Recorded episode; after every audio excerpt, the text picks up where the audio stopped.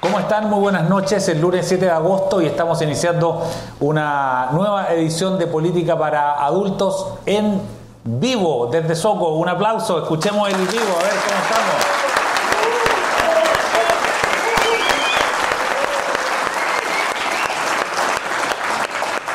Muchas gracias a quienes nos están viendo a través de YouTube y a quienes están presentes aquí en Teatro Soco. Muchas gracias Pepe Out, muchas gracias Jaime Belolio por estar una vez más con nosotros eh, en un día lunes. Pepe Out, ¿qué momento estamos viviendo? ¿o no? Eh, ¿No te parece que, de pronto eh, el caso convenios se ha ido enredando cada vez más? ¿Cuál es el momento actual que tú estás sintiendo en el país, Pepe? Bueno, hace algunas semanas batimos el récord de audiencia cuando dijimos que de esta no sale. El presidente Boris. Y, de lo que estábamos hablando es justamente de esto. ¿Ah? Porque cuando tú, cuando un gobierno sufre problemas de corrupción, normalmente es cuando ha envejecido su épica inicial, es decir, cuando ya lleva 6, 7, 8 años en el mandato, Normalmente además surge la periferia, desde un rincón, la gente que llegó tarde, atraído por la avidez, por el poder, sin la épica inicial. El problema eh, que ha ocurrido ahora es que esto sucede al primer año de gobierno, es decir, un envejecimiento prematuro. Y segundo, no en la periferia, pues no es, no es en, en una localidad con un funcionario de segunda, no es una fundación que se constituye seguramente en la pausa de las reuniones de mesa directiva de uno de los principales partidos de la coalición gobernante. ¿ah? Y entonces cuando tú, que además eh, se había subido al piso 49 en materia de superioridad moral, cuando tú te caes del tercer piso, a algunos de ustedes probablemente les ha ocurrido, te quiebras un brazo, te quiebras una pierna, en fin, pero después sales caminando. Cuando te caes del piso 49, tienes que ir a recoger los restos. Y la verdad es que yo creo que este es un golpe letal, y cuando digo letal, digo letal, para la pretensión de reemplazo que estaba al origen del proyecto del Frente Amplio. Yo creo que eh, es muy probable, apostaría doble contra sencillo, que el destino del Frente Amplio muy pronto va a imitar el destino de Podemos en España. Herido muerte. ¿Se arregla con un cambio de gabinete este problema, Pepe? Digamos que un cambio de gabinete le traería un respiro al gobierno, pero no se arregla, porque no es un tema de determinadas personas, es un tema de, un cierto enfoque, de una manera de llegar al poder. Eh, mira, yo creo que hay un problema básico de, de este gobierno que tiene que ver con la rapidez con que accedió al poder. Primero, sin derrotas previas. Y de las derrotas tú aprendes mucho más que de las victorias, dímelo a mí. Eh, y, y, bueno, sin haber digamos, su primera derrota la sufre en el gobierno y su segunda derrota también, y probablemente en octubre venga la tercera derrota eh, y todas las derrotas en el gobierno. ¿ah? Es decir, sin haber aprendido, aquilatado que, que, que tú tienes que conversar con la cultura mayoritaria, que tienes que tener flexibilidad que construir mayoría es una tarea de todos los días, mucho más importante que reafirmar doctrinariamente tus preceptos. En fin, eh, yo creo que ese es el problema eh, básico. Entonces el gobierno eh, entró, diría yo, en una situación en que, lo dijimos a propósito del 4 de septiembre, y lo anticipamos a propósito del 4 de septiembre, eh, un gobierno que es, minoritario en la sociedad y minoritario en el Congreso, es decir, en la política y en la sociedad. Y, y además con un, con un programa, con una pretensión programática, llamémoslo así, porque el programa ya no queda casi, con una pretensión programática que exige mucha mayoría. Porque, a propósito de los 50 años, lo que la, la enseñanza principal es que tanto más profundos son los cambios que tú promueves, tanto más amplia ha de ser la mayoría social y política que los sustenta. Y aquí eh, la contradicción, la distancia entre un programa muy pretencioso y una mayoría muy minoritaria, valga la... el oxímoron. el oxímoron, sí. Estaba buscando esa. Eh, yo diría que el gobierno entonces está sin conducta. Una última, Pepe, antes de voy, con Jaime al tiro. Eh, una última. El, presidente ayer eh, hace una actividad por el Día del Niño, en fin, un live muy entretenido, y de pronto aparece una persona que le dice, oye, ¿cuánta plata se ha robado? Y el presidente de la República de Chile tiene que decir, yo no me he robado ninguna plata, digamos. ¿Qué, pasa cuando el presidente de la República tiene que decir que él no se ha robado plata? Mira, a mí me, me provoca malestar la manera en que está habitando la presidencia, para usar sus propias palabras, porque, y esto viene desde hace un rato, ¿ah? eh, la degradación de la figura presidencial. ¿ah? Eh, yo abomino de los programas hechos por el presidente para comunicarse con la gente, para eso. Para eso están los medios de comunicación. ¿ah? Eh, esto de crear sus propios programas es muy bolivariano, ¿ah? de establecer eh, de manera populista una relación directa con la, con la ciudadanía. Finalmente lo que ocurre es la degradación de la figura presidencial. Y cualquiera entonces le puede decir cualquier cosa al presidente de Chile, que finalmente es una figura que hay que guardar, que hay que cuidar, particularmente porque además no tiene un gabinete que lo cuide. ¿Mm? Claro. Porque no existe, y lo hemos dicho muchas veces, ¿ah? eh, Elwin cuando asume introduce un concepto que es clave para toda la transición, que es la transversalidad, el carácter suprapartidario de los gobiernos. Es decir, cuando tú dejabas el partido y entrabas al gobierno, pasabas a ser leal al programa y al presidente. Y aquí, cuando tú ves las conductas de la vocera, bueno, uno podría todos los ministros, primero está el partido y no hay borichismo alguno.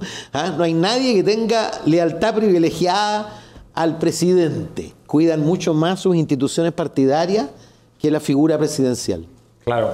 Jaime, eh, déjame cambiarte, vamos a volver a esto, pero eh, la otra noticia del momento es la reaparición del presidente Piñera, del expresidente Piñera.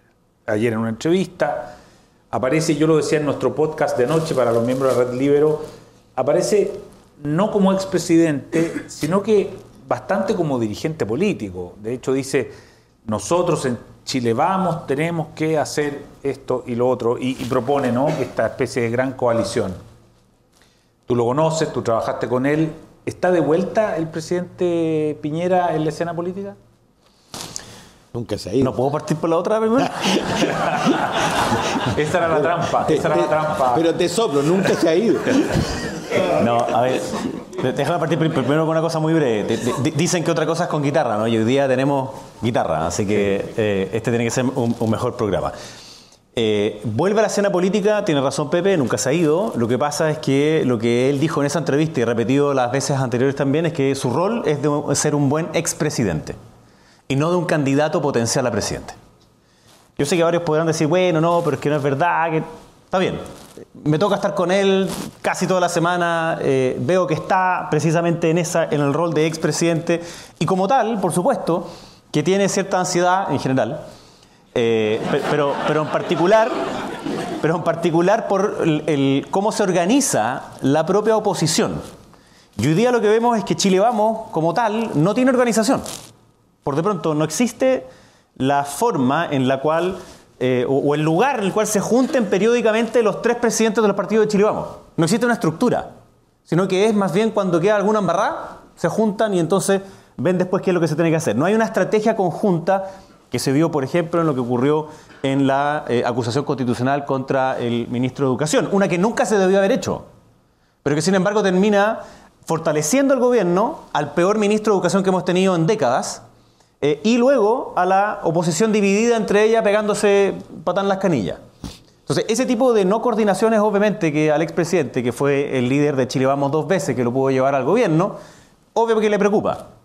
Al mismo tiempo que también tiene la capacidad de poder eh, traer a personas que trabajaron y que tienen la experiencia en los últimos eh, gobiernos para, lo que una cosa que le gusta mucho a él, las cifras, los datos, las comparaciones y otras, que eh, a, vista del actual gobierno, claramente el, gobierno que me tocó participar a mí ha envejecido muy bien.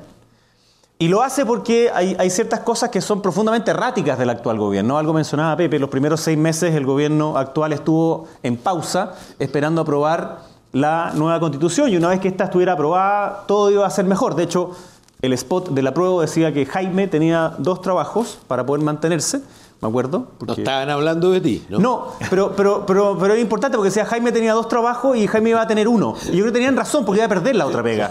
Pero lo que ellos querían decir era básicamente que iba, todo a ser tan feliz después al día siguiente, sin acá la lista de espera. Era toda una esperanza que obviamente fue un golpe eh, muy fuerte, del cual creo que todavía no se recuperan. Y hoy día todavía están en una estrategia muy errática en que pretenden llamar, al mismo tiempo que llaman a hacer un pacto, por la tarde le sacan la cresta a la oposición. Por un lado dicen que quieren avanzar hacia una lógica socialdemócrata y después entonces van y le hacen todo el servilismo hacia el Partido Comunista. Entonces, esa idea simplemente no funciona y no va a funcionar. Y el gobierno hoy día está empecinado en que si presiona a la oposición frente a la opinión pública para el pacto fiscal y para la reforma a las pensiones, va a conseguir que las personas presionen a su vez a la UDRN, a Evópolis, al Partido Republicano, para que voten a favor de su reforma. Pero yo creo, primero, una súper mala noticia para el ministro de Hacienda, que está completamente descontrolado. Una primera mala noticia. Yo no conozco experiencias en donde la gente haya salido a marchar a favor de una reforma tributaria. No conozco ninguna. Conozco experiencias en contrario, de gente que salió a marchar en contra de alzas de impuestos, pero a favor no. Y de hecho la última CADEM le dice a él que el 51% está en contra y el 28% está a favor. Y ahí viene cuál es la aprobación de Boric. 30. O sea, ni siquiera el 30. Eh, un poquito menos. El peor momento de Boric fue 25% que fue después de los indultos. Ahora está en 30 y está parejo en 30 hace mucho rato, porque le sigue hablando a ese 30%. Pero con la reforma tributaria esa no es la manera de hacerlo. Y lo que además cuando le preguntaban a las personas, la misma academia que salió el día de ayer, ¿cuáles cosas creen ustedes que son las más importantes de la reforma? Te decía, número uno, priorización de los gastos en materias sociales como las listas de espera. Y número dos, eficiencia del Estado en el uso de los recursos. Yo creo que no le conviene mucho al gobierno seguir insistiendo en la reforma tributaria, porque las dos cosas son aquellas en las que tiene una falencia gigantesca. El caso Fundaciones, que tiene como cara más reconocible, de hecho, a Giorgio Jackson, no le gusta al presidente, no le gusta al gobierno, obviamente no le gusta a Giorgio Jackson, pero tienen un problema, porque el 91% cree que es un caso de corrupción. O sea, todos, inclusive los propios. Lamentablemente sí, el 85% te dice que cree que es una práctica generalizada, lo que para mí es un problema.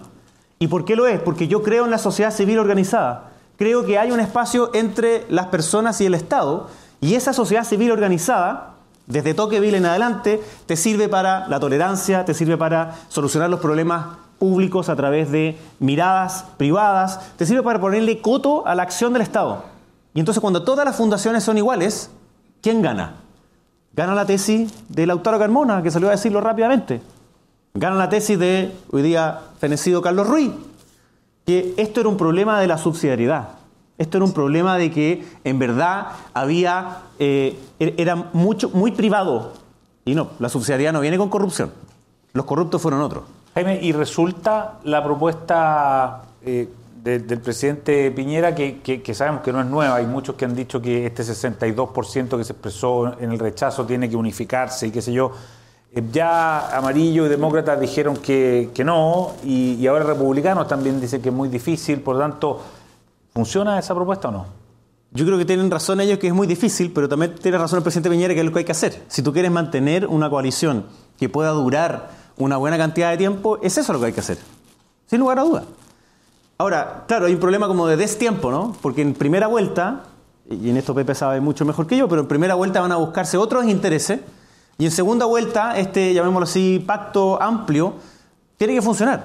Ahora, depende muchísimo de quién es el que pase a la segunda vuelta. O sea, si, déjame ponerlo así, si el que pasara a segunda vuelta fuera Jorge Charp, ¿ustedes creen que no pasaría esta coalición que está diciendo el presidente Piñera? Obvio que sí, y, probablemente llegaría más allá, de hecho. Entonces depende mucho quién pase, y aquí hay una cuestión que, que es bastante evidente, que eh, Evelyn Matei, para ganar la elección, tiene que salir segunda, no primera. Porque si sale segunda y primero sale José Antonio Cast, va a sacar todos los votos de la centroizquierda y va a ganar. Si sale segunda con respecto a alguien que no conocemos quién puede ser, digamos, hasta ahora, del Frente Amplio o de que hoy día se continúa el gobierno, también va a ganar. ¿Y cuál sería el problema de salir primera? No, ninguno. Ah. también ganar. No, es que también ganar, es mejor todavía. Lo que quiero decir es que cuando ella gana siendo segunda, es distinto. Porque también gana, siendo primera, siendo segunda. segunda de José Antonio Castro. Por supuesto. Porque fue aquí en este mismo escenario, la primera vez que yo escuché la posibilidad de una segunda vuelta germano-alemana fue en este escenario, que lo dijiste tú, Pepe. Entonces, con lo que propone eh, el expresidente Piñera, ¿funciona tu tesis de la segunda vuelta germano-alemana o no? Yo justamente te iba a comentar porque leímos la entrevista simultánea en el mismo diario, creo, a Sebastián Piñera y Evelyn Matei. ¿no es cierto? Y quienes estamos acostumbrados a leer el subtexto eh, estaban hablando de cosas distintas. Eh, Sebastián Piñera estaba hablando de una gran primaria de la derecha. De Jimena Rincón a José Antonio Cast, claro. ¿Ah? Eh, resultando ganador el que, el que gane ¿ah? y apoyando a ese que gane para enfrentar juntos al oficialismo. En un momento en que todo indica, todo indica, primero el posicionamiento de Evelyn Matei y de José Antonio Cast, las preferencias presidenciales espontáneas por ellos, que están completamente disparados respecto de los liderazgos de centro izquierda o izquierda, eh, la predominancia, digamos, en los temas en torno a los cuales se va a jugar la elección, que son la seguridad ciudadana y el crecimiento económico, todo indica que, bueno, yo he sudado tantas noches que ya dejé de sudar, ¿ah? porque la probabilidad de ese escenario es altísima. Y, eso desembocaría, a mi juicio, en un cambio eh, muy relevante en la manera en que se conforme y estructure la política chilena de aquí al futuro. Porque tú te imaginas, eh, cualquiera que gane, digamos, pasando ambos a segunda vuelta, eh, me imagino que ambos intentarán estructurar coaliciones amplias mm. y acuerdos programáticos amplios para ganar esa elección. Eh, yo creo, entre paréntesis, que el, problema de Evelyn Matei es entrar en esa segunda vuelta. Porque ingresada a segunda vuelta, sea en primero o segundo lugar, eh, va a ser presidenta de Chile, sin duda. Como lo fue Chirac contra Le Pen el 2002 en Francia. ¿Mm? Ahora, eh, ese escenario es distinto del que está planteando el ex presidente y autoproclamado líder de la coalición, eh, Sebastián Piñera. ¿ah? Porque, y yo creo que desde el punto de vista de la derecha, voy a dar un consejo gratuito, eh, el resultado parlamentario está vinculado estrechamente a la candidatura, a la fortaleza de las candidaturas presidenciales.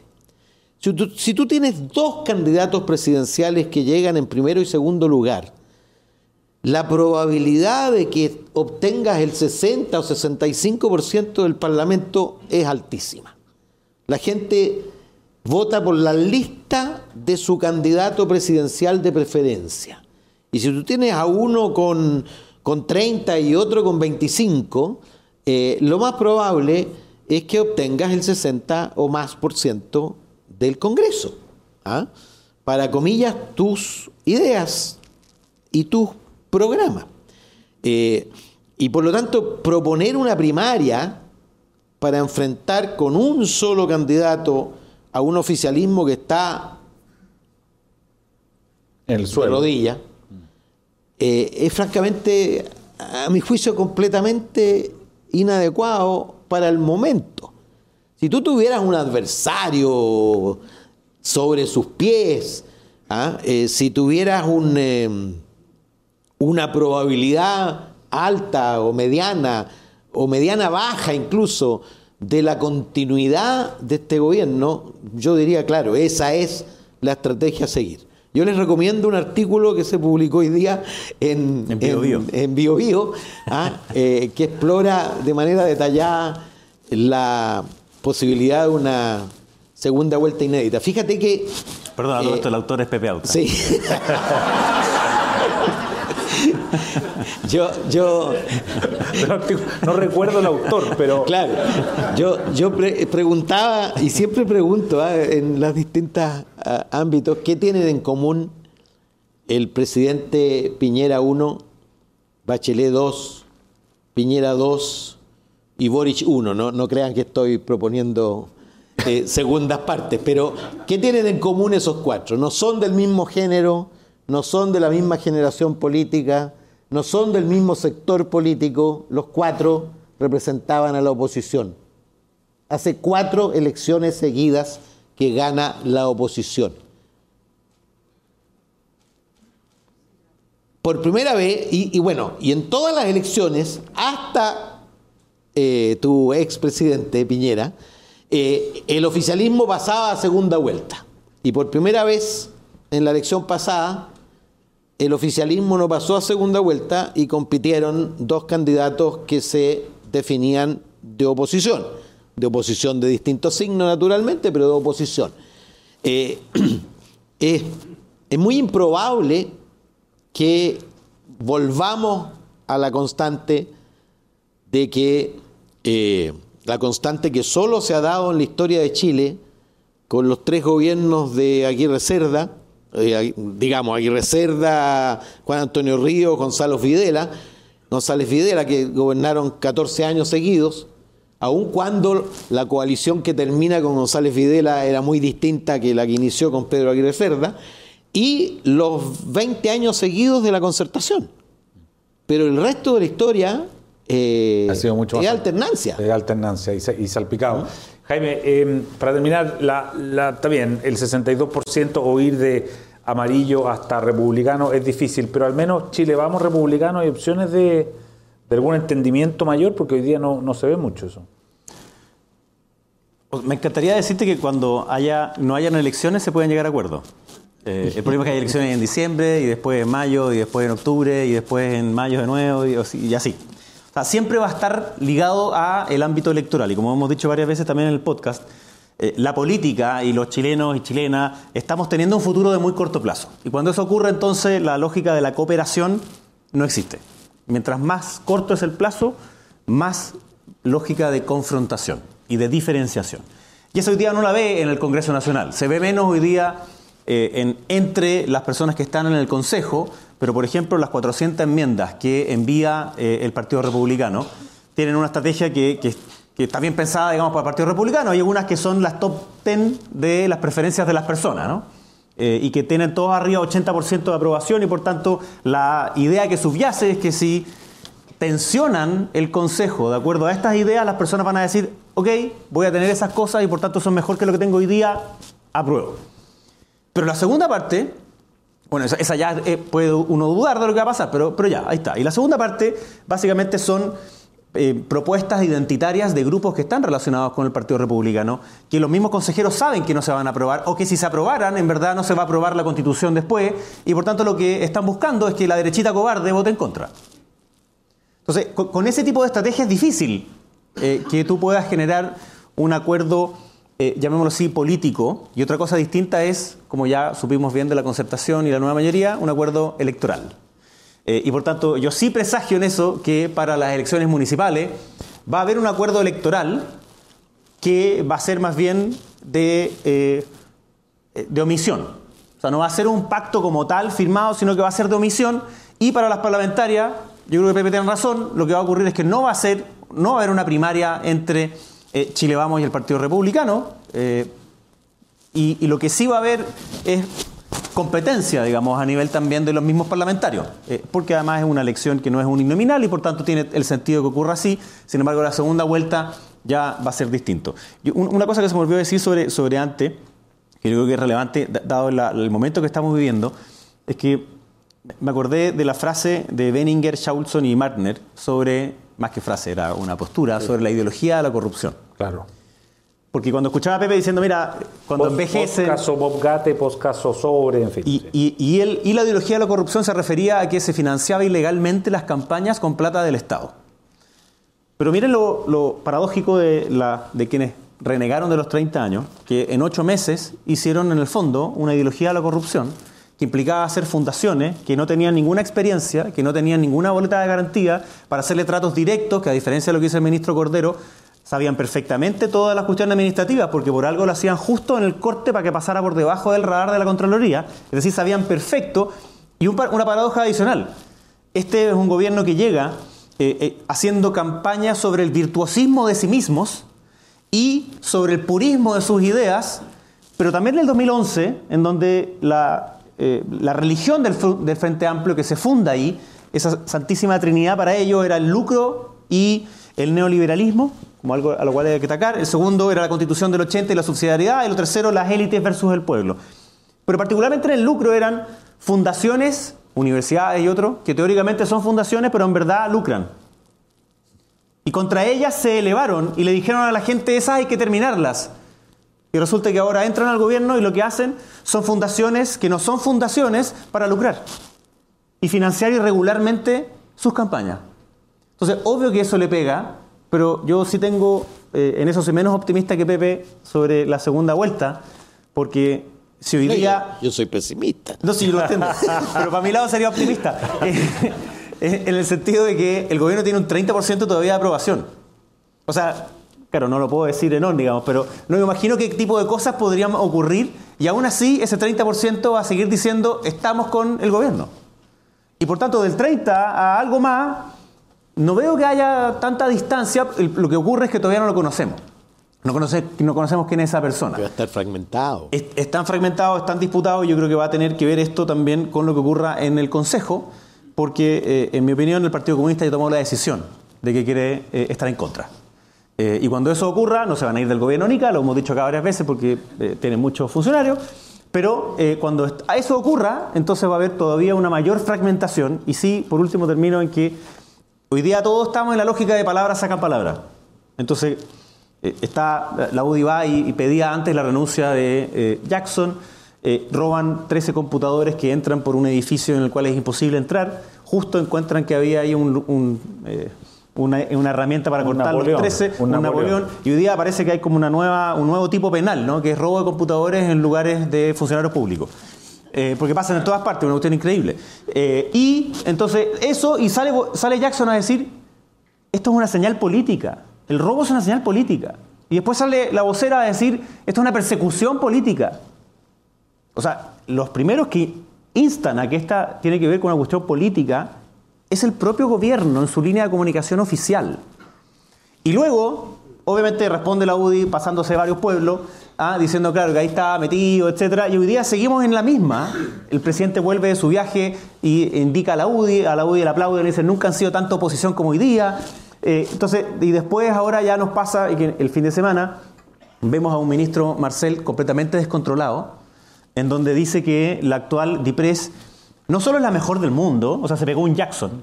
O sea, no solo dice que es la mejor que ha conocido nunca, sino que es la más honesta y la más trabajadora. ¿Cuánta ofensa pretende el ministro hacerle a Rosana Costa, por ejemplo? Y a las personas que la siguieron antes. O sea, está bien, con Jackson ya nos bastaba, pero que además se pegara otro Jackson más, el otro diciendo que son los mejores del mundo siempre y en todo lugar, francamente no aguanta. Y el ministro Jackson se pegó otra perlita el mismo día diciendo que en verdad no iba a renunciar porque él estaba ahí por el proyecto colectivo. Es decir, el Frente Amplio soy yo y después de mí el diluvio. Y después de ahí no hay nada. Oye, y después de esta respuesta nos tenemos que ir porque ya estamos en el tiempo. Eh, así es que para todos nuestros eh, nuestra audiencia que está en este momento en YouTube, muchas gracias por, eh, por esta, estar con nosotros nuevamente y nosotros nos quedamos en el off the record ahora con los que estuvieron presentes acá en Soco. Gracias Pepe, gracias Jaime, buenas noches. La realidad como no la habías visto. Haz que estos contenidos lleguen más lejos haciéndote miembro de la red Libero.